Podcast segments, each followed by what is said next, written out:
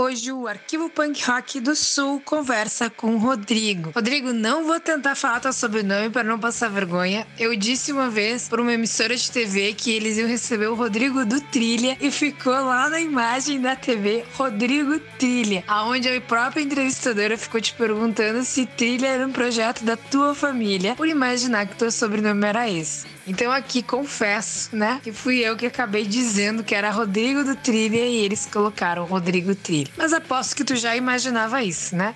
Rodrigo, como que é essa questão do Trilha Hub cultural? É realmente algo da família, mesmo não sendo teu sobrenome? Ou é algo que tu já estava dentro do universo da música, dos eventos e acabou desejando ou guardando dinheiro para comprar o teu negócio? Como que tu veio criando tudo isso, podendo se estruturar na cidade de Sapucaia do Sul?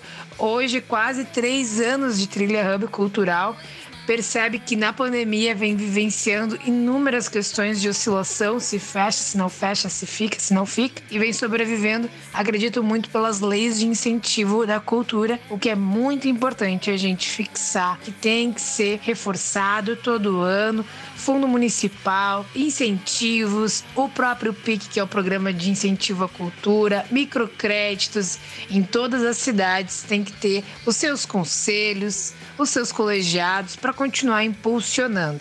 Mas enfim, entrei nessa pauta porque imaginei que era isso que estava te ajudando aí nesse momento do Trilha Hub Cultural. Mas é isso.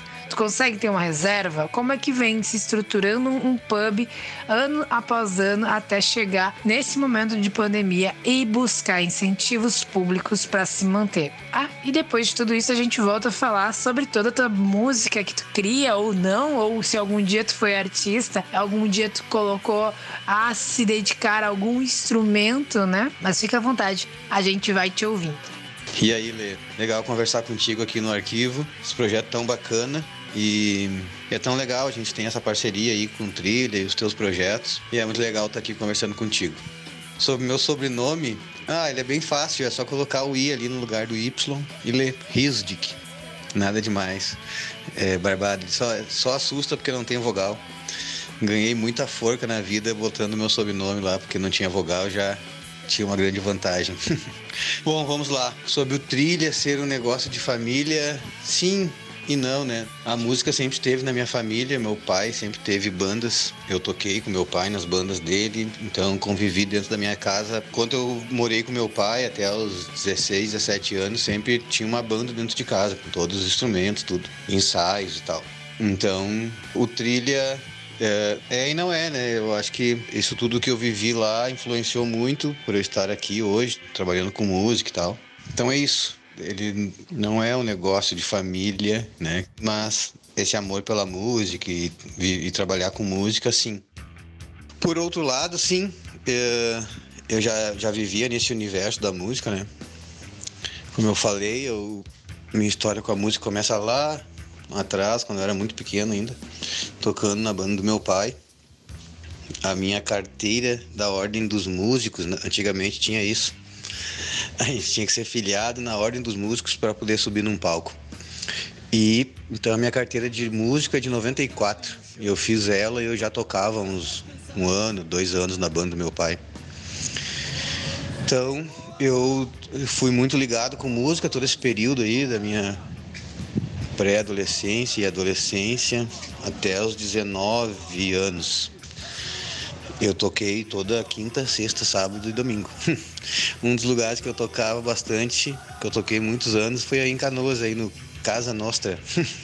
um restaurante que era tipo um baile depois do, de certo horário e nós tocávamos lá com a banda. Eu tenho dois momentos assim, né, com o meu envolvimento com a música. Antes, na década de 90, na minha pré-adolescência adolescência início da juventude. E depois, quando eu voltei da China, eu trabalho com informática, trabalho com desenvolvimento e acabei indo morar na China. Fiquei um ano e meio morando lá, depois voltei. Eu ainda fiquei um tempo focado em outras coisas. Nesse período, fiquei longe da música por uns 5, 6 anos, assim.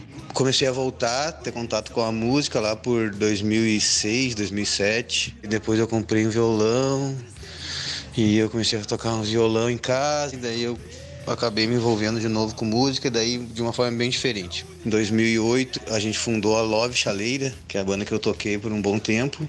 Eu, Rafael Kunz, o Zé Roberto e o Dudu Ribeiro. A gente montou a banda. Em 2009 a gente começou a fazer alguns shows. Nosso primeiro show foi lá no Pop Cult. E a Love Chaleira começou a me aproximar desse underground aí, né?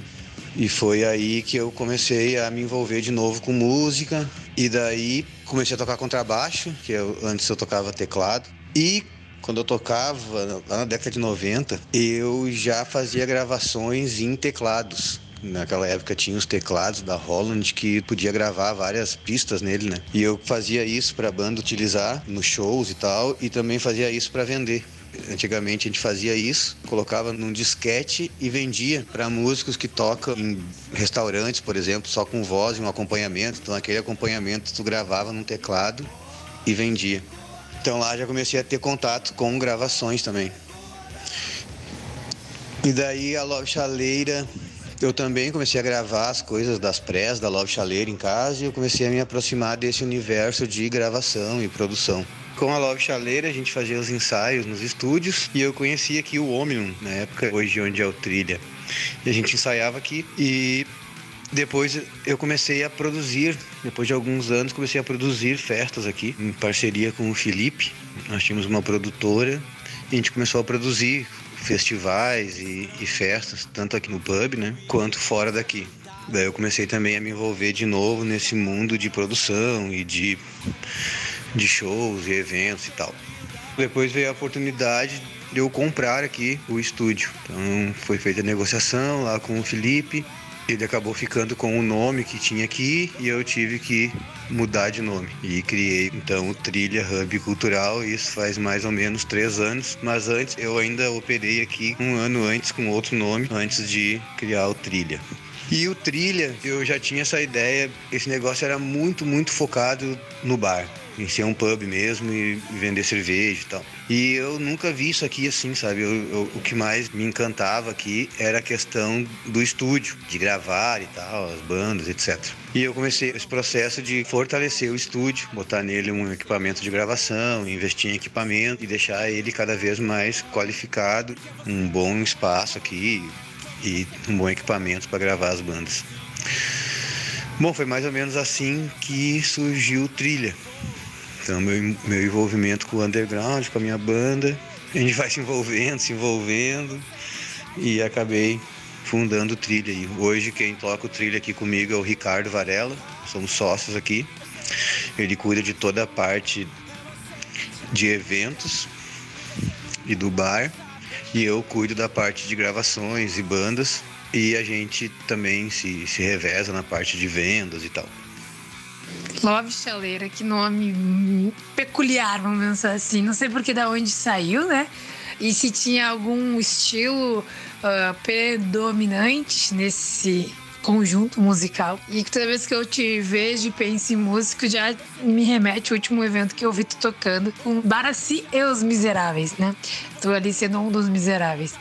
Mas entrar nesse mundo underground, eu entendo a influência do pai, de tu estar tá vivenciando a música, as pessoas que tu foi conhecendo, fazendo bandas, mas tu deve ter um olhar crítico ou analítico ou não, né, também, de todo esse período que foi percorrendo da época que tu tinha lá a tua adolescência, foi vivenciando, depois tu saiu, foi pra China, que aí tu volta pra cá e tem um olhar de novo do underground, da música, do conjunto inteiro do musical, porque tu não trabalha só com o pessoal que é banda independente, aposto, né? Tu tem aí no teu currículo pessoas que tu gosta de lembrar, de, de contar histórias, Tu lembra de como que tu foi vendo esse movimento e como que tu ia inserir o teu sonho, o teu projeto, que seja ter um estúdio dentro daquele pub legal e depois virar o teu próprio pub? Tu consegue ter essas referências, essas histórias, pessoas que tu teve o maior prazer de fazer trabalho junto, esse olhar crítico, analítico ou não, sobre uma época musical e de agora? Antes era uma coisa muito mais profissional, né? Eu trabalhava numa banda que quando eu entrei na banda, a banda tinha 25 anos, como uma, uma empresa, né? Tinha as pessoas e estava sempre trocando músico, daí a banda tem seu repertório e os músicos vão entrando, tu tem que escolher músicos a partir de músicos que sabem tocar aquele repertório. Mas isso aí, na época, tinha uma rotatividade bem relativa e era outra forma, né? Eu, eu, na verdade, eu não fazia isso tudo, né? Quem fazia isso era meu pai, eu ficava só observando ele fazer, eu participava e sempre gostei, né? Imagina, tinha uma banda na minha sala, da minha casa tinha uma banda. Então eu sempre gostei daquilo, aquelas pessoas ali, me envolvi muito. E é uma questão analítica de antes e depois de, daquela época para agora, eu não consigo dizer porque naquela época eu não tinha muito contato com o underground, né? Geralmente as pessoas que eu conheço, todo mundo começou assim com uma caixinha de som, que se juntava com amigo, com três em um, se juntava numa sala. Eu via meus amigos na, na década de 90 lá fazendo isso, né? Se juntava na sala de um lá e tocava com umas guitarras ruins, tudo desafinado. Eu, eu não, eu comecei tocando num palco profissional, com PA, com retorno para todo mundo, tudo certinho, na melhor condição possível, entendeu? Então lá naquela época eu tinha pouco contato com o underground. Eu tinha esse contato com a música profissional, de tocar e tal, e naquela época tinha muito isso. Tinha a Ordem dos Músicos do Brasil. Era muito ruim, né? Porque era difícil de entrar. Então eu ficava controlando as pessoas e tal, mas por outro lado, não sei se é por causa disso ou porque naquela época rolava muito mais grana para os músicos, né? Eu me lembro que na década de 90 a gente ganhava em torno de um quarto de. Não, meio salário mínimo por noite. Imagina, hoje ia dar 500 reais, né? Salário mínimo, eu me lembro que era 240 URVs. Sou velho, né? Já tenho 42 anos. E a gente ganhava 120 URVs por noite, que era meio salário mínimo. Então era, era assim, entendeu? Era outro cenário. E uma coisa assim, minha era que era complicado porque eu tocava aquelas músicas todas, música de baile, vários tipos de baile. Mas eu ouvia outras coisas, né? Quando eu estava em casa com meus amigos, tudo, a gente ouvia Nirvana, ouvia outras bandas que eu não tocava, né? Então, inclusive, eu escondia dos meus amigos, né? Por muito tempo. Tipo, na escola, ninguém sabia, nem, nem falava na escola que eu fazia isso, porque eu tinha meio que vergonha. É até uma pena hoje, quando eu olho para aquela época, assim, eu, bah, quanta experiência, quanta coisa eu tive lá, né? Mas na época que eu vivia aquilo, eu tinha meio vergonha daquilo, porque eu queria ser parte de outra galera, né? E também cortava minhas noites, eu não podia sair. Eu, tinha, eu tava sempre trabalhando. Mas foi muito legal, assim, como músico, hoje, assim, né? Foi uma grande experiência, né? Me deixou muito experiente nessa questão de tocar, de conseguir acompanhar uma banda. Tipo, eu toco lá com os Baraci, a gente nem ensaia, né? Simplesmente chega e toca. é assim que é. Mas, então isso aí, tudo isso aí eu, eu peguei de lá essa experiência. E agora é diferente, né? Quando eu voltei, eu estava fazendo uma coisa do que eu queria fazer, sabe? Sem a obrigação de ganhar dinheiro, só porque eu não estava afim de fazer aquilo mesmo. Eu, Rafa e o Zé estava afim de fazer, de tocar, a gente gostava de se reunir. E logo a gente começou a compor e tudo aquilo ali era muita paixão e muita coisa. A gente começou a compor muita música e o Zé, o Rafa também fazia as letras, mas eu e o Zé, assim, a gente, a gente teve uma sintonia, até hoje a gente compõe junto. O Zé Roberto, ele é fotógrafo, então a gente se encontra, assim, a gente conversa sobre um assunto e dali sai uma música.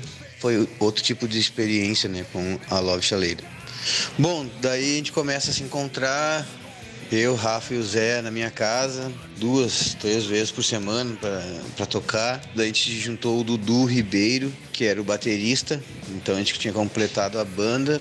E nós ia muito para estúdios, começamos a ensaiar nos estúdios e tal, e cruzar com bandas. Lá em São Leopoldo, cruzava com a Blef, com aquela banda Viana Mug. Não, não é Viana Mug, é a banda do, do Cidade, que ele teve depois da Viana Mug, esqueci o nome. A gente ia se cruzando, a gente ensaiava também no estúdio do Elton Prade, em São Leopoldo, que era um estúdio bem massa, muito legal. E a gente ensaiava lá, estava no estúdio do Paulo também. O Paulo tem um estúdio que eu, ele tem um sobrenome mais complicado que eu, eu não sei falar o nome dele. Lá em São Leopoldo, nós ensaiava. A gente começou a ver que tinha lugares para tocar. E um dos lugares era o Pop Coach, lá em Novo Hamburgo. Daí a gente, bah, eu fui lá, a gente foi várias. Começou a ir em alguns lugares onde as bandas tocavam. Começou a ver o cenário, eu e o Rafa. E a gente, bah, dava nós tocar nesses lugares, hein? Dava nós tocar nesses lugares. Só que o Zé não podia tocar, porque o Zé era fotógrafo e trabalhava com eventos na época. E ele não, né, sábado e sexta, sábado, ele estava sempre trabalhando. Foi daí que o Dudu apresentou para a banda o Ricardo Moraes, que era o guitarrista da Loucos de Bira. Daí ele começou a tocar conosco. A gente foi parando para tocar e mais ou menos sabia como as coisas aconteciam, assim, né? Porque desde a década de 90 eu já tinha amigos que tinham bandas, né? Tipo o Crânio Tatu aqui de Sapucaia, ele tinha uma banda. Tinha o outro cara que era o Tatu, que tinha a banda Psicose, também de banda pesada. Então já conhecia eles desde aquela época e mais ou menos sabia como as coisas aconteciam, assim, né? Como, como eles, eles me compartilhava as histórias dele. E também em Sapucaia, na década de 90, tinha a, a sorveteria, que era um lugar muito legal, que rolava festivais muito grandes. Várias bandas tocaram ali, tipo a Graforrest Harmônica, é, a banda aquela que tocava Campo Minado, Bandalheira. Eles tocaram ali nos festivais, eles fechavam a rua a sorveteria era bem onde hoje é o túnel, em Sapucaí, não tinha o túnel. Então ali o dono da sorveteria colocava um palco e fazia um baita no festival, assim, era muita gente que ia ali nos domingos. E o meu pai tinha aparelhagem, meu pai várias vezes colocava sonorização nesses eventos. E eu ia trabalhar com meu pai lá, no, ajudando meu pai no palco para fazer o PA e, aí o, e o retorno no palco. Então, eu, bah, era muito legal, eu adorava aquilo. Bah, quando meu pai fechava um contrato desse, eu sabia que nós ia fazer um evento desse, eu ficava muito feliz, né? Bah, era muito legal isso. Então, já tinha esse contato desde aquela época. E a gente se sentiu na Love Chaleira lá por 2009 preparados para tentar tocar e tal. A gente foi conseguiu o show no Pop Coach e nesse show, olha, muito estranho, né? Daí era o Ricardo Moraes, nosso guitarrista substituto do Zé. Mas nesse show ele não podia ir, queria tocar com a Loucos de Bira. Daí o Rafa me apresentou um cara muito especial na minha vida, que foi o Ricardo Rutkowski. Uh, ele tocava na lendária banda Diletantes, um guitarrista performático assim no palco, era incrível ver ele tocando. Bah, um cara muito, muito, muito, muito querido. E ele, não, eu toco com vocês lá, né? Que nós tínhamos um show marcado e os nossos guitarristas não podiam ir. Tá, daí aí nesse primeiro show da Love Chaleira, que fechou a formação, que foi eu, Rafa e o Marcinho. E o Dudu na bateria. Daí a gente começou a tocar em alguns lugares que ia surgindo. Daí o Márcio, que tocava na Diletantes, e estava já tocando em um monte de lugares. Diletantes estava tocando em muitos lugares e enchendo vários lugares. 2009, 2010, Diletantes, Loucos de Bira, lotava os lugares tudo que tocava. E o Marcinho botava sempre a Love Chaleira junto. Então, ah, nós abríamos o show da Diletantes, ia tocando por aí. E a gente tocou em muitos lugares. Era muito bacana, né? Então, daí começou uma outra caminhada que era essa caminhada aí do autoral, de fazer o som que eu gostava e tudo mais. Você perguntou sobre estilo, né? O que a Loja tocava. Tá lá, tá lá no YouTube, lá, dá uma conferida. Eu acho que a gente toca um. Ah, não sei. O indie rock feito por gaúcho. tipo isso. Daí a Loja Chaleira seguiu o seu caminho, foi tocando em vários lugares, às vezes com a, com a Diletantes, às vezes em outros lugares. E alguns contatos eu tinha, alguns contatos o Marcinho, muitos contatos o Marcinho tinha. E a gente tocou algum tempo com essa formação, eu, Rafa, o Marcinho e o Dudu. Aí o Dudu teve que sair, o Dudu foi morar no Rio de Janeiro e entrou no lugar do Dudu o Matheus, que foi a formação que gravou o primeiro EP da Lauchleira. Eu, Rafa, Marcinho e o Matheus Garcia na bateria, que era um baterista que é um baterista bem virtuoso também. Daí então tocamos em vários lugares, muito, bem bacana aí pelo underground da vida e resolvemos gravar o nosso primeiro CD. Isso aí já era 2015. A gente começou a gravar lá no K30 em Porto Alegre. Nós já tinha gravado algumas coisas antes e lançado assim nas coisas que tinha, tipo MySpace. Tinha MySpace na época, mas daí se perdeu. Nós tínhamos lançado até uma música que a gente lançou nesse álbum aí, a, a Festa. Nós tínhamos uma música chamada Madame Stifler, tá lá no YouTube. Acho que até hoje deve ter lá. Uma, uma, versão ao vivo, mas a gente gravou uma versão em casa, assim, que eu gravei. Nós perdeu que lançava essas coisas no MySpace, daí o MySpace sumiu e sumiu as músicas. Até teve uma música nossa, Festa, que entrou num documentário do Adriano de Souza, que é um surfista aí que foi campeão do mundo, né? E daí teve um documentário dele de 2014, que, que é a festa, que mostra o ano todo dele. E daí tá a festa lá. Uma versão que, que quem tocou guitarra foi o Ricardo Moraes. Mas bom, daí lá em 2015 a gente gravou o EP Love Chaleira com cinco canções. E o lançamento ia ser no dia 14 de novembro de 2015. E, infelizmente, com um acidente de carro, o Márcio acabou partindo dessa dimensão. Nossa, a gente vai acompanhando a história e vai percebendo como tem histórias que vão se sendo similares, a gente percebe muito disso, de faltar o, um integrante, dele ter mais de uma banda, e aí tu acaba conhecendo pessoas incríveis que vão ocupando espaço na tua vida e que vão criando memórias. E se criou memórias é porque realmente fez valer.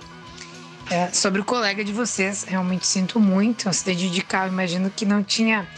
Uh, não tinha nem como pensar, prever algo, enfim. Inúmeras coisas que a gente vai vivenciando, uma delas é a perda, né? E aceitar que dá para contar histórias mesmo assim depois dessas que se encerram. Rodrigo, já fui no YouTube, já fui conferir o som, gostei muito. Tem uma produção ali por trás que não é de brincadeira, não é qualquer produção. Foram em alguns cenários bem conhecidos, né, aqui do Rio Grande do Sul, acredito que era até a Ubra de Canoas, um dos clipes. E depois alguns outros estúdios uh, de TV até. Mas então, falar dessa tua trajetória de produção, é, dá para perceber a tua experiência, que tu já tem uma mira nos lugares, as bandas já podem tirar muito proveito só em conversar contigo, em buscar contatos, né, de pessoas que vão alavancar aí a carreira, vamos colocar entre aspas, carreira musical das bandas, desde que elas levem a sério, né? Então, não duvido da tua cartilha de contatos e isso com certeza vai fazendo Trilha se tornar esse nome forte e se manter. Mas por que Sapucaia do Sul, né? Tu nasceu aí, tu veio daí. Sapucaia a gente olha aqui de Canoas e é tão distante, parece que não tem nada, não vai acontecer nada. E hoje tu concorda comigo que é um dos pontos mais importantes para nós da, da cena musical, onde está de fato acontecendo e fazendo sobreviver um cenário independente que, que tu me diz desse viés mais periférico de uma cidade não tão perto de uma capital, por exemplo, como fosse Canoas, porque Canoas não sobrevive os pubs, infelizmente, mas a tua luta de se manter e que tem que ser dita, não é algo só um barzinho que vende e ele sobrevive com o lucro de bebida. Tem todo esse teu olhar, tua trajetória, tua experiência e tua vontade de permanecer. O que, que tu pensa da cidade de Sapucaí? O que, que tu pensa dessa trajetória? O que, que tu pensa dessa pub que se mantém? E aí, né, voltamos à ideia da Aldir Blanc. Esse lance do Marcinho, assim, foi um grande baque para a banda, né? Naturalmente, a gente perdeu um amigo. É, eu, a gente estava muito ligado, a gente estava trabalhando no lançamento, né? Gravando, a gente gravou o álbum, então a gente estava encontrando duas, três vezes por semana e com um vínculo bem grande, assim, daí, ah, perder um amigo dessa forma trágica, assim, né? Eu me acordei naquele dia, dia 14, para organizar a festa que ia rolar de lançamento da Love. Me acordei já com a notícia no celular, assim, ó, oh, meu, bah, aconteceu um acidente. Daí tive que ir lá e fazer toda a função do enterro dele, tudo lá, foi bem, bem complicado esse dia. Daí, naturalmente, a banda entrou em luta ali, né, junto conosco, né, tá todo mundo em luta, a gente ficou um bom tempo parado e sem perspectiva, né, sem ideia do que fazer. Daí a gente tá, ainda era duas bandas em luta, né, nós e a Diletantes. Então a gente ficou um tempo, um bom tempo afastado dos palcos. E depois de um tempo entrou o Juca na guitarra. Daí ficou eu, o Juca e o Rafa e o Matheus na bateria. Daí o Juca assumiu legal o posto. O Juca é um grande, é um grande guitarrista. A gente continuou tocando por aí, tocou em vários eventos bem legais. Abriu para várias bandas. Acho que das bandas que eu me lembro assim, que eu gostei muito de fazer foi, por exemplo, a gente abriu Vivendo o Ócio. Foi muito legal. A gente uh, fez uma tour com eles aqui no sul, foi muito bacana. E outros vários eventos que a gente tocou. E em determinado momento, nessa caminhada da Love Chaleira, acabaram os lugares para tocar. Não tinha mais. Tinha só, tipo, rock na praça. Bom, hoje tem poucos lugares também, né? Mas ainda menos do que antes, mas começou a ter uma escassez muito grande de lugares para tocar. E a gente começou a produzir festas. E a primeira festa que a gente fez foi um festival aqui na frente do Trilha, que a gente fechou a rua, colocou um palco. Só que antes não tinha aqui esse palco que tem na frente do Trilha hoje, né? Essa calçada que a gente ampliou para fazer o palco. Então nós tínhamos que montar um palco lá no meio da rua. Então a gente montava um palco e começou a fazer festival de rua, que era uma grande paixão minha, né? Que eu já tinha vivido, eu tinha aquela lembrança dos festivais que rolavam na sorveteria e outros festivais que rolavam em Sapucaia, mas eram bem pontuais esses outros aí, né? Tipo, tinha alguns motoclubes na cidade que, que faziam festa e os caras faziam manobras assim de moto e tal. E tinham outros eventos que rolavam, tipo os eventos da cidade e tal. Então, e aqueles eventos de rua, assim, eu sempre fui envolvido com a parte de sonorização e tal, ajudando meu pai ah, eu tinha uma paixão por aquilo, eu gostava muito e não existia mais. Ficou muitos anos em Sapucaia sem ter nada. Tinha alguns festivais, que nem o Rock em Ruben, mas de rua não tinha. Então a gente resolveu investir, é, apostar e fazer um festival de rua. Mas muito na ideia de fazer um festival para ter lugar para tocar, né? Então a gente fazia os festivais, começou a abrir espaços e promover eventos para conseguir tocar. Foi aí que eu comecei a me envolver com essa parte de eventos e produções, mais ou menos por aí. Bom, sobre Sapucaia, eu nasci em Sapucaia, né? Mas não sei se foi por isso que eu, que eu tô em Sapucaia hoje ou em função desse estúdio existir aqui, entendeu? Não sei. Mas acho que é um pouco dos dois. Sapucaia é uma cidade bem complicada para cultura, né? Na verdade, na cultura e na música, no áudio, nessas áreas assim, as coisas não são muito planejadas. Né? Eu não conheço ninguém que trabalha com eventos com áudio, com música, que estava um dia assim, sem fazer nada, e pensou, bah, eu vou investir nisso e vou trabalhar com isso, que eu acho que é uma coisa que eu posso ganhar dinheiro. E na música as coisas acontecem de outra forma, né? Então eu nasci em Sapucaia, toda aquela minha parte de banda de baile e tal, e meus amigos que tinham bandas eram todos de Sapucaia. Daí quando eu voltei da China, eu fui morar com minha irmã, e ela morava em São Leopoldo. Desde os 22 anos eu moro em São Leopoldo. Daí com essa história da Love Chaleira, em algum momento a gente tocou aqui. Começou a se envolver aqui com o estúdio. Eu conheci o Felipe e eu comecei a fazer produções com ele. Daí Sapucaia era uma cidade totalmente morta, sem nada, e a gente começou a produzir esses festivais na rua e outros festivais. Tudo que aconteceu a, antes da pandemia, a gente nunca teve ajuda nenhuma de Sapucaia, assim, gente, é, é, como se a gente estivesse num lugar anárquico, assim, sabe, sem governo, a gente não, nunca nem tentou dos festivais que a gente fazia aqui na rua. O primeiro festival eu conhecia, tentei, fiz de tudo e consegui o fechamento da rua, que eles conseguissem energia e um palco. Muito ruim, assim, daí no segundo festival não tinha nem palco, nem energia. Nem tinha que pegar a energia do bar, assim, e tudo muito ruim, né, isso aí. E eu, a gente fez cinco festivais aqui, antes de eu assumir aqui o trilha, né?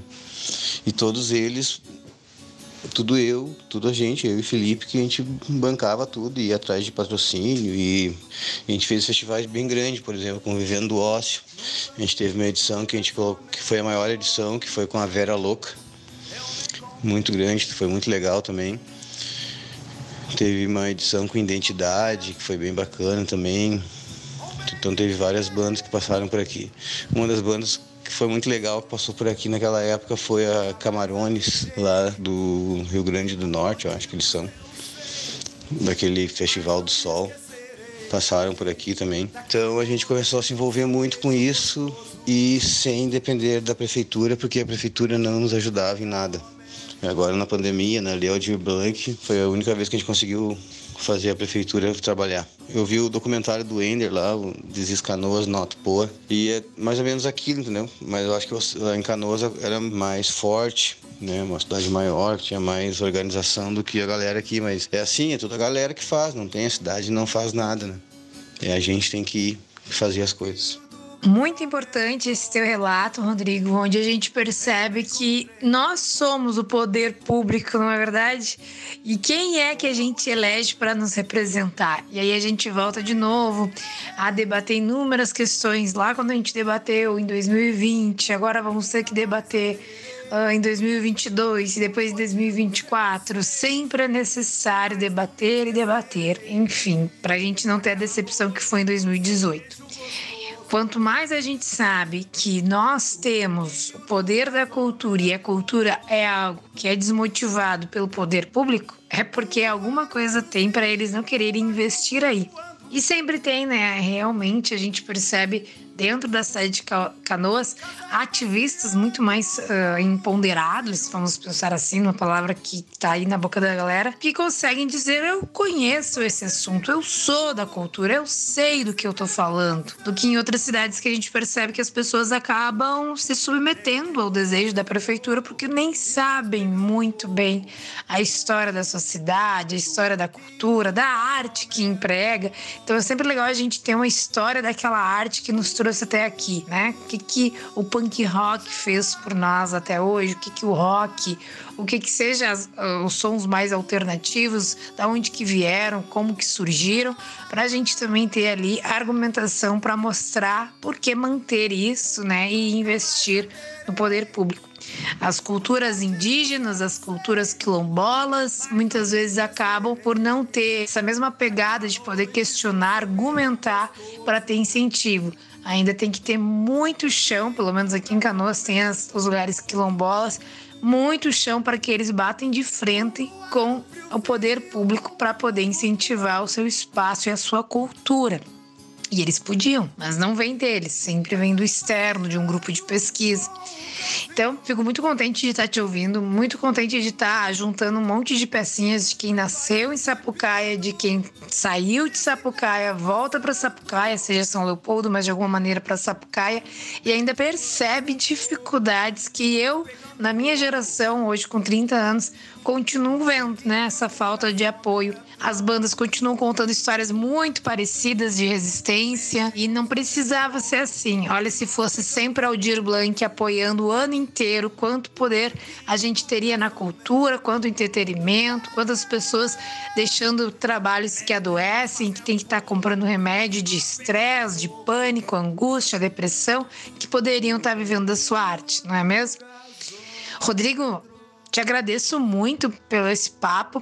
Se tiver mais alguma lembrança, fica à vontade para contar, porque o Arquivo Punk Rock do Sul, sim, como tu disse lá no início, é parceiro do Trilha Hub Cultural e gosta de conhecer a história e saber aonde que a gente está chegando com vocês para alcançar mais e mais público. Ainda sobre a década de 90, eu esqueci de falar de uma galera muito importante. Lá, mais ou menos, eu acho que foi em 95, 96, comecei a andar com uma galera do skate da cidade. Sapucaia sempre teve também um, circuito forte de skate, tinha um skate park, antes era do lado da delegacia, hoje ele é ali perto do trilho, embaixo do viaduto, e o skate park sempre juntou muita galera. Então tem muitas histórias lá muito legais. E junto com o skate sempre rolou muita música. Então tinha muitas bandas. Até citei lá o Crânio, Tatu. Essa galera toda era já do skate, assim, né? A gente se encontrava no skate park e dali surgiam bandas. Tinha uma galera, então sempre quando tem banda tem que ter uma galera que organiza, né? E naquela época tinha um cara que era o Carlos Gremista, na época a gente chamava ele assim, basicamente de gremista. Depois ele ficou conhecido como Cigana do Rock. O gremista organizava as festas e colocava bandas a tocar na festa dele. Uma banda que eu me lembro muito era Una Bomber, que o Kula era o vocalista. Hoje o Kula é vocal de uma banda que toca cover do System of a Down. Não sei falar o nome da banda dele, desculpe aí, Kula. Mas o Kula, então, até a gente também teve uma banda, eu e o Kula, a gente tocou.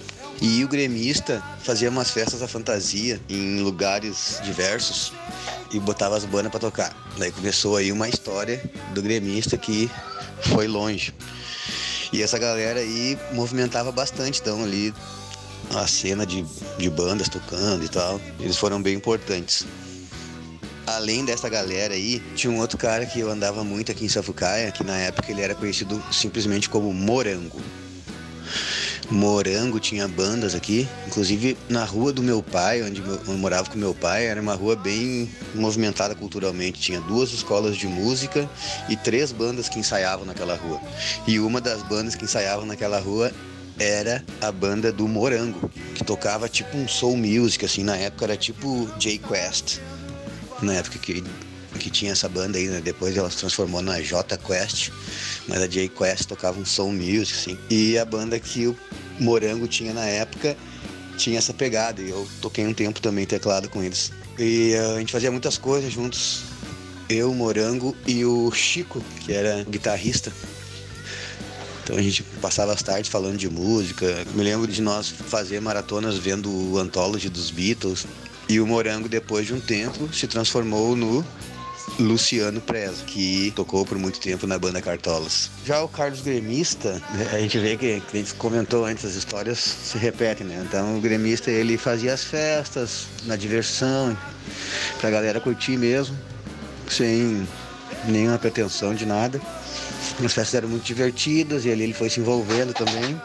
E um pouquinho depois que eu volto da China, tinha um bar em Sapucaia chamado Banês, que era na frente dos condomínios aqui. Tem um, uns condomínios em Sapucaia de blocos, assim, e na frente desse condomínio tinha o Banês, lá na rua Manuel Serafim, no bairro Primor. E no Banês a galera se encontrava ali, era o ponte dessa galera toda se encontrar, tomar uma ceva. Daí o gremista começou lá no Banês a fazer festas, colocar bandas e tal. Depois de um tempo ele foi aumentando isso aí, e depois de um tempo o gremista assumiu o bar. Daí é lá era a cigana do rock, surgiu a cigana do rock lá. E muitas bandas tocaram lá. Inclusive, neste bar foi onde o Márcio Rutkowski conheceu o Estênio Bugrão. Eu sei dessa história porque quem me contou essa história foi o Marcinho. E lá surgiu a lendária banda Diletantes. Então era um bar bem movimentado em Sapucaia, onde a galera se encontrava e tocava e tal. Então foi muito importante para a cena da, da cidade. O gremista movimentou, o cigano movimentou por muitos anos a cena aqui, fazendo festas, festivais. Depois de uns anos ele foi morar em Santa Catarina e lá em Santa Catarina, como esses negócios são muito fortes nas pessoas que fazem, né? Ele foi para Santa Catarina, abriu um pub lá, o Green Pub em Santa Catarina e lá rolava muitos shows de banda independente também. São pessoas importantes aqui na cidade e que faziam as coisas acontecer aí no início dos anos 2000. Sobre 2017, que não foi um ano nada fácil para mim, com a ida do Rafa lá para Porto Alegre, acabou inviabilizando a banda. A gente estava lançando o segundo EP, o que essa fonte nunca seque. A gente estava com umas datas marcadas para fazer uma mini tour aí de divulgação do EP o Rafa também não pôde fazer a tour não participou da tour. Daí a gente, fez ainda algumas datas dessa tour, assim, com outros vocalistas, o que me parecia muito estranho, parecia que nós éramos cover de nós mesmos. Depois que a gente fez esses shows aí que já estavam marcados, a gente acabou parando a banda. E ainda logo em seguida teve a meu pai, né, que faleceu. Também foi um momento bem difícil para mim. Então esse primeiro ano foi um ano bem complicado. Mas a gente superou ele, né? E daí no ano seguinte eu consigo fazer a festa de lançamento do Trilha Hub Cultural. Com essa ideia de trazer pessoas que iriam atuar em algumas áreas e fazer uma conexão entre todo mundo, entre os artistas, entre todos os agentes né, que operam na, na, na arte. E, e, tu, tu, e tu também, né, ele fez um pouco parte disso, né? Desde o início tá aqui. E foi uma das pessoas que, que tinha um monte de projetos e a gente foi se aproximando. E justamente nesse conceito de hub mesmo, né? De todo mundo tá se conectando e fazer a cultura dessa forma aí, mais plural e com mais pessoas, né? Antes era só eu que fazia, né?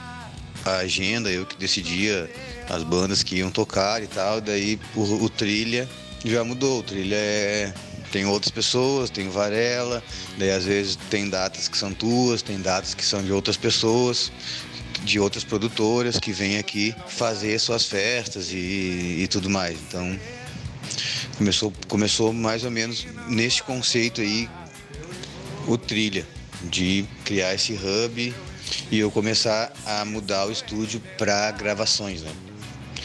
Eu tinha comprado os equipamentos do Caio e comecei a gravar bandas aqui e focar mais em gravar bandas. Então, uma das primeiras bandas que gravou no Trilha foi o Hermano Chapas, que veio, que, que, lançou material pelo selo, Trilha Digital, e foi muito importante os guris também nesse, nesse momento aí. Acho que foi a primeira banda que, que, que comprou eles, depois acho que foi a Madame Caos também, e não vou lembrar mais, mas eu me lembro deles especial porque, tipo, ah, comprar um negócio que tu nem viu, né? Não tem referência ainda de como, como é que é o, o que vai sair dali, né?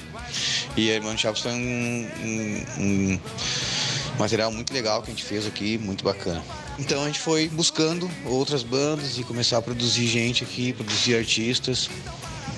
E foi seguindo, muito difícil, né? A galera que, que, frequentava aqui antes começou a ver esse movimento de mudança, que parou de rolar churrascos, que rolava um monte de churrasco aqui, que, que eu tinha que promover os churrascos, e eu comecei a tentar diminuir isso.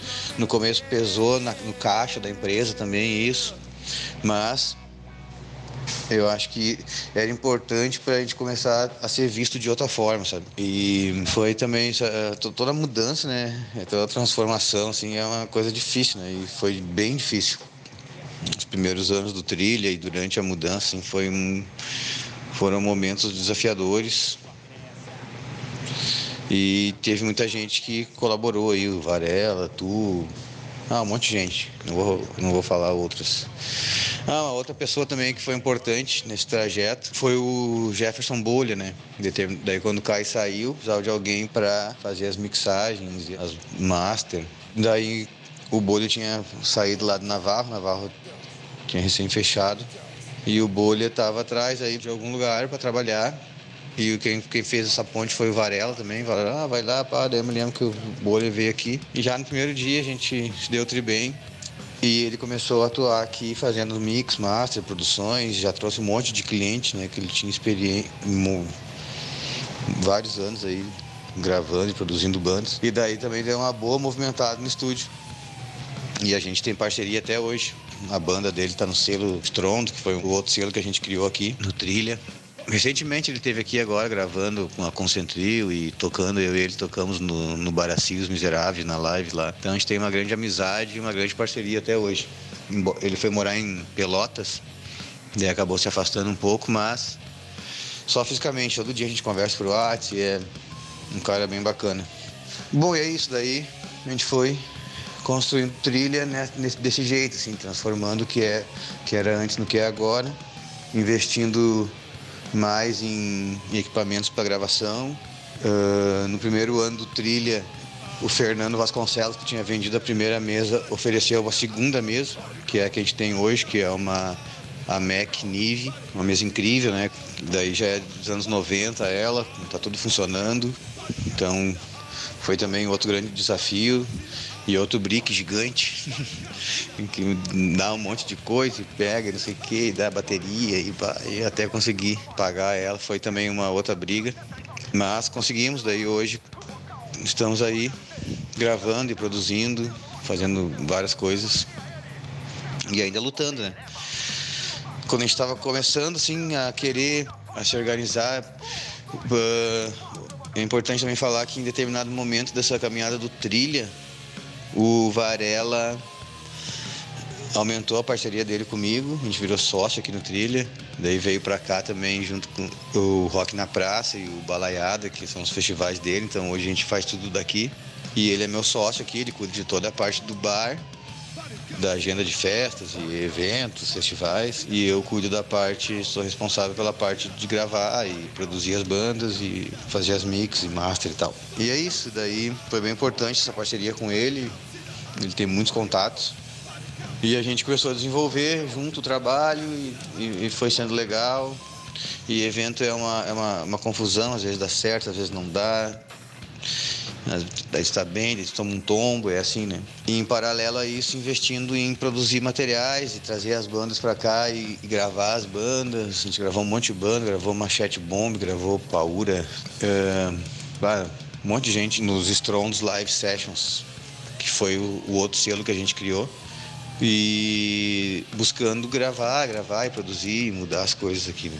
E quando a gente estava começando a se organizar, a gente tava, ia, ia organizar o Balaiada daí com outro formato, fora da cidade, um festival de acampamento. Estava organizando outras ações aqui no Trilha, veio a pandemia. E daí a nossa última festa aqui foi um festival aqui na frente, o Trilha Palusa, que é um dos festivais que rolam aqui, né? Rolou muito festival, tá, tem rolado, tava rolando bastante festival aqui na rua.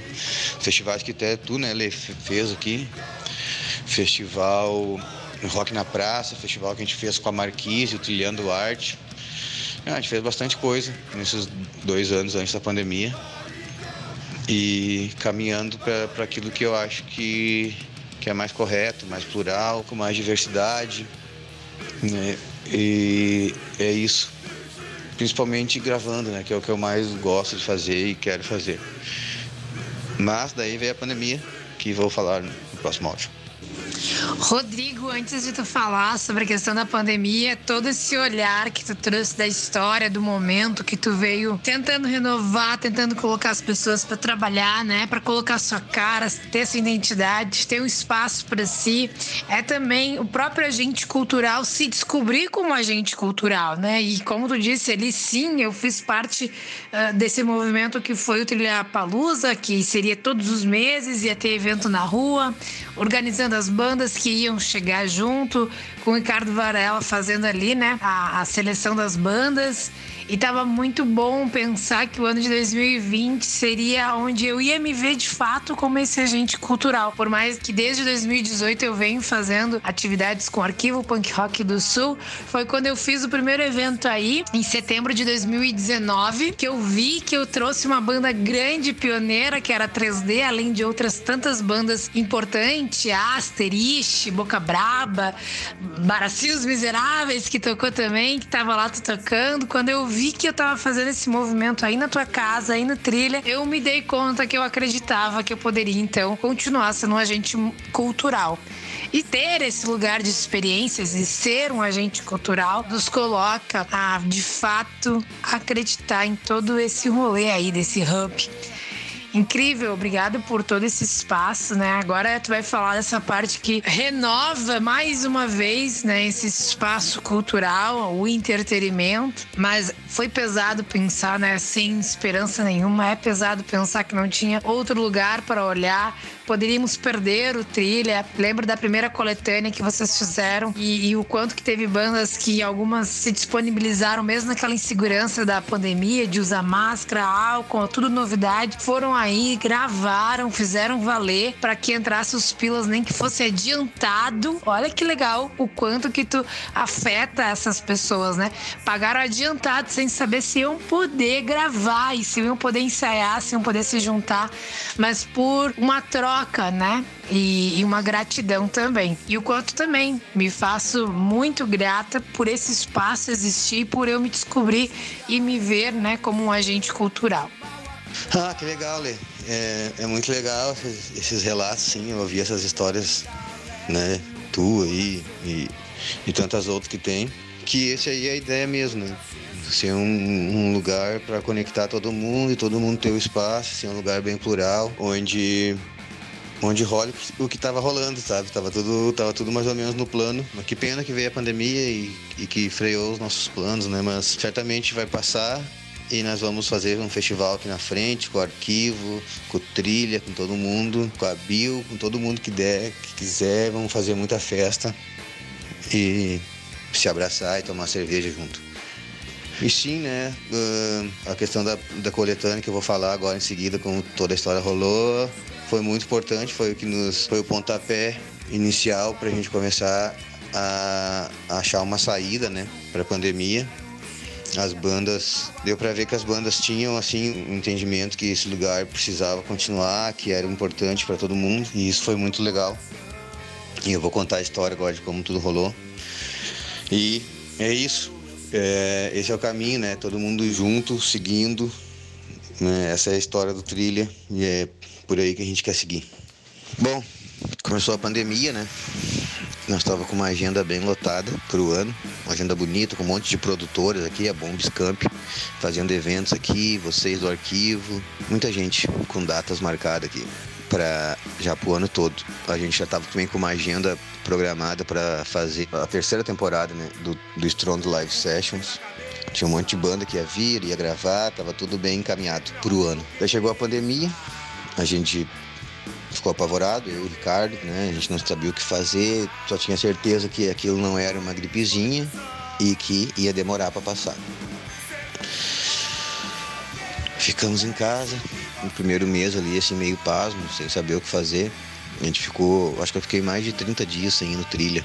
E Ricardo também. Daí a gente começou a bater os boletos, né? Aluguel, luz, né? Tudo que existe lá de contas para pagar no estúdio. daí a gente tentou fazer um esquema de vender voucher para as festas quando voltasse. Não deu muito certo, a galera estava meio sem grana. Não rolou muito bem. É desses vouchers aí eu me lembro que quem uma das pessoas que compraram que eu sou muito grato é a Carla e a Carol lá do, da Legumança que são umas umas gurias que estão sempre apoiando a nossa cena, né? É aquela galera que não é músico, que, que gosta da, da cena porque gosta mesmo. Eu me lembro que elas compraram, mais um casal de amigo meu, mais algumas pessoas que talvez eu não lembre agora, mas foi bem pouco, sim. A gente vendeu poucos vouchers. Bom, daí antes da pandemia eh, as gravações giravam em torno de 600, 500 reais, depende da, da promoção e da quantidade de música. Daí a gente queria vender, né, vamos vender umas músicas aí, né, no, no mesmo esquema, compra agora e usa depois. Mas a gente também chegou à conclusão que a galera não ia ter essa grana. Né? Ninguém ia querer investir na banda uma grana assim porque tava sem, né, perspectiva e tudo mais. E todo mundo sem grana, né? Daí a gente, bah, então vamos jogar lá para baixo o preço. Não vamos divulgar na internet para não não acabar com o mercado também, assim, né? Tipo, é ruim um estúdio jogar muito para baixo o preço, né? Nós ia jogar, nós ia cobrar, a gente passou a cobrar um terço do que nós cobrava antes. 200 reais a música. para conseguir uma grana pagar um aluguel, uma luz e tentar seguir, né? Daí a gente resolveu também não lançar a promoção na internet. A gente resolveu lançar só no grupo do Trilha lá. Existe um grupo de WhatsApp. Esse grupo foi criado em 2019, quando o Ricardo fez a incrível festa de 100 bandas. Ele fez duas festas de louco, assim, né? Uma com 50 bandas e outra com 100 bandas. Quando ele fez a de 50 bandas, eu falei que, bom, meu, não dá, hein? Acho que tu não vai conseguir. Dele, não, eu, e ele fez a de 50 e depois ele fez a de 100 bandas. 100 bandas. Né? O pessoal acha que o underground é pequeno, né? A gente fez uma festa com 100 bandas em 2019 e teve banda que ficou de fora. Bom, fizemos a, a promoção lá no grupo, né? 200 reais a música, a banda vem aqui e grava em um dia. Tem que ser tudo gravado no mesmo dia para ter alguma viabilidade comercial no, na promoção, né? Mesmo assim, com esse preço lá embaixo nessa, nesse formato de vem e grava em um dia, era tão rentável quanto os ensaios, né? Olhando por horas que nós ia ficar ali e tal, gravando a banda. Bom, daí o Ricardo lançou a ideia lá no grupo do Trilha em menos de 24 horas a gente vendeu 14 músicas. Vendeu de o dinheiro tá na conta, assim, a galera pá, depositou lá os, os 200 reais. Isso nos deixou muito feliz, né? Porque pela confiança das bandas e tal. Como aquilo que tu falou no teu áudio anterior, sim, a importância que as bandas dão para o espaço que a gente está criando aqui, né?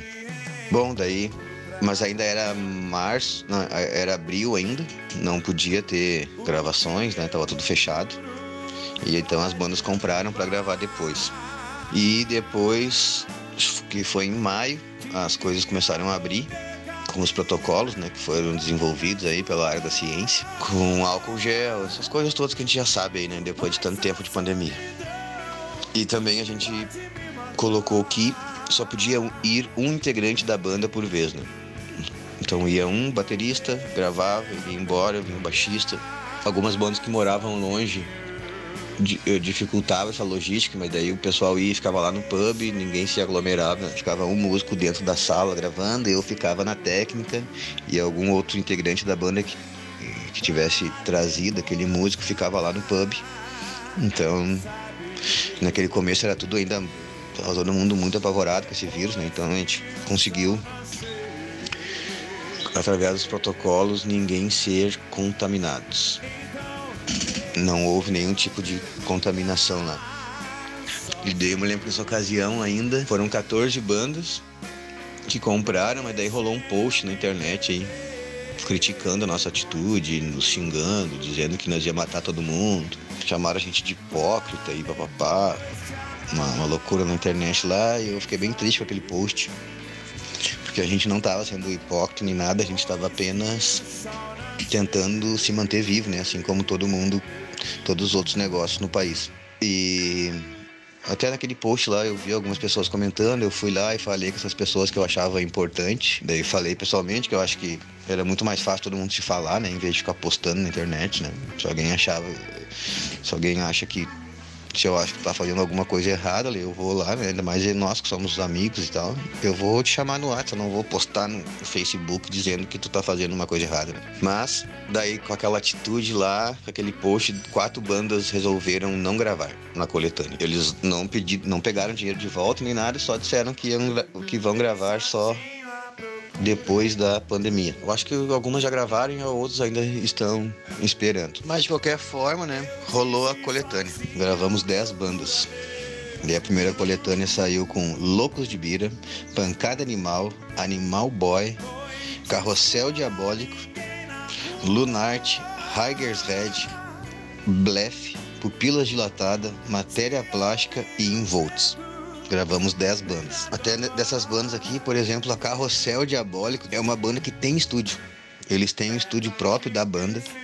O baixista da banda, o Gabriel, tem um estúdio Breakdown em Porto Alegre. Mas mesmo assim, né? O cara veio e gravou aqui, eles gravaram aqui, só para salientar, assim, só para sublinhar como que as coisas acontecem no underground, né? O cara tem um estúdio e vem gravar no meu estúdio para ajudar o meu estúdio, né? Olha só que coisa mais linda, né? Então sou muito grato com eles.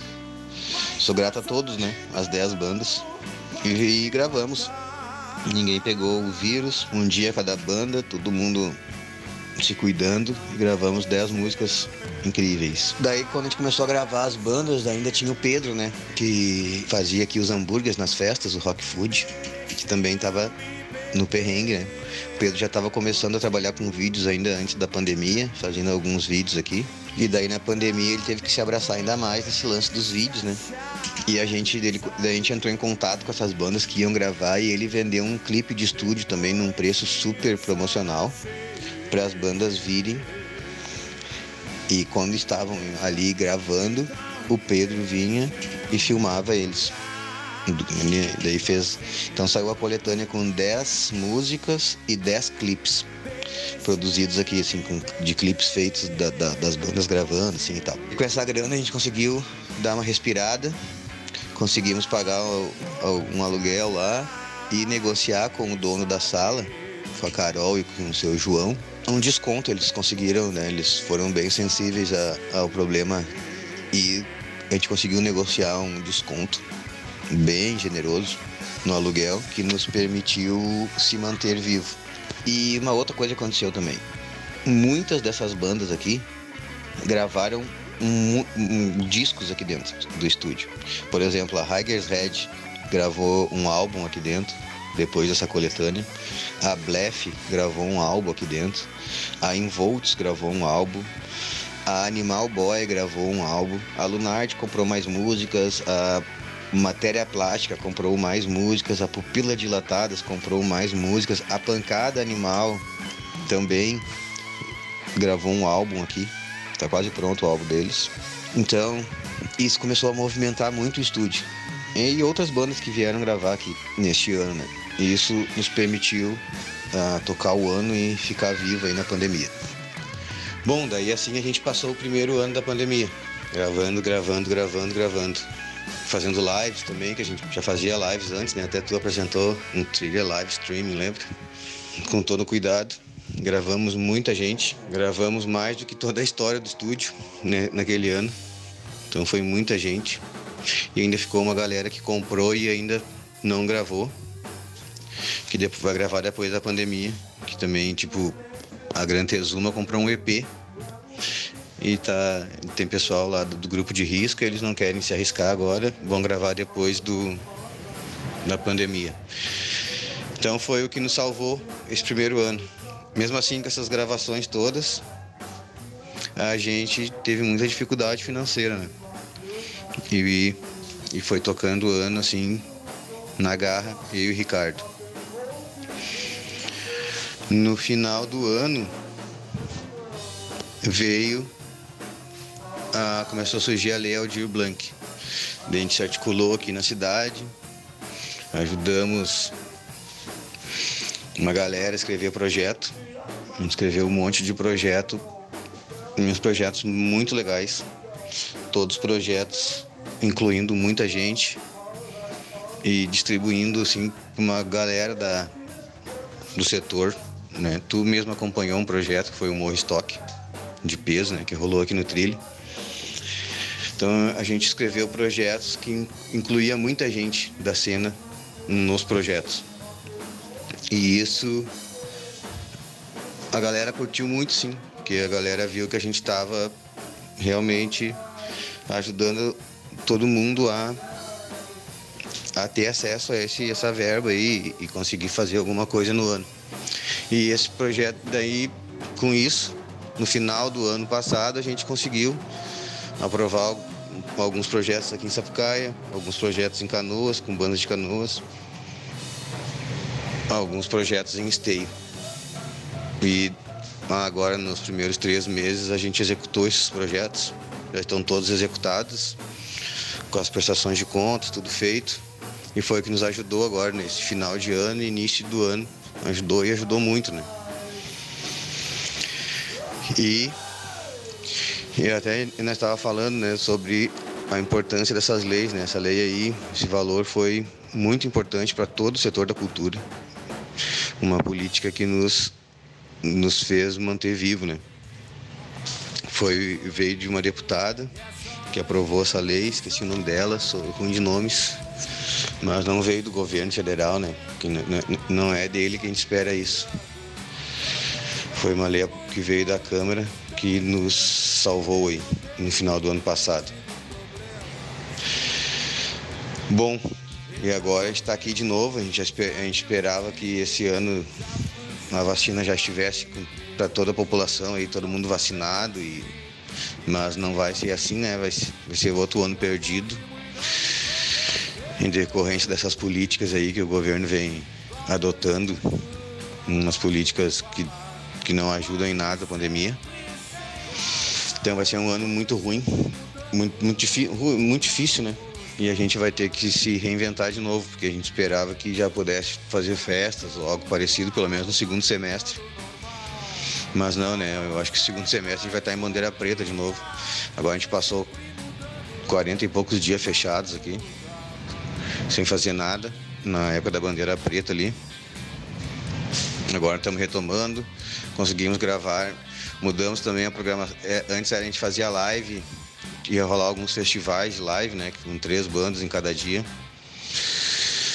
Daí, devido às circunstâncias, a gente resolveu gravar as lives, daí vem uma banda em cada dia e a gente consegue manter um distanciamento maior ainda e ter menos cruzamento de pessoas no estúdio.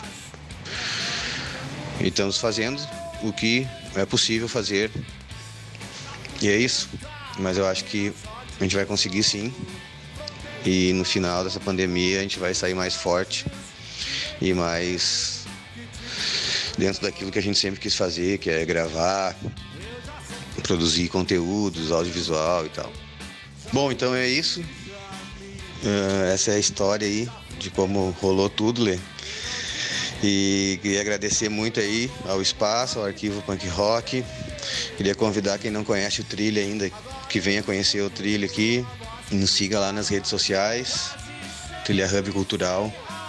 Muito obrigado, obrigado a todos que escutaram até agora e um abraço. Essas e outras histórias do Arquivo Punk Rock do Sul tu encontra no Spotify do Universos Independentes e também no YouTube Arquivo Punk Rock do Sul. Um bom dia, uma boa noite e uma boa tarde.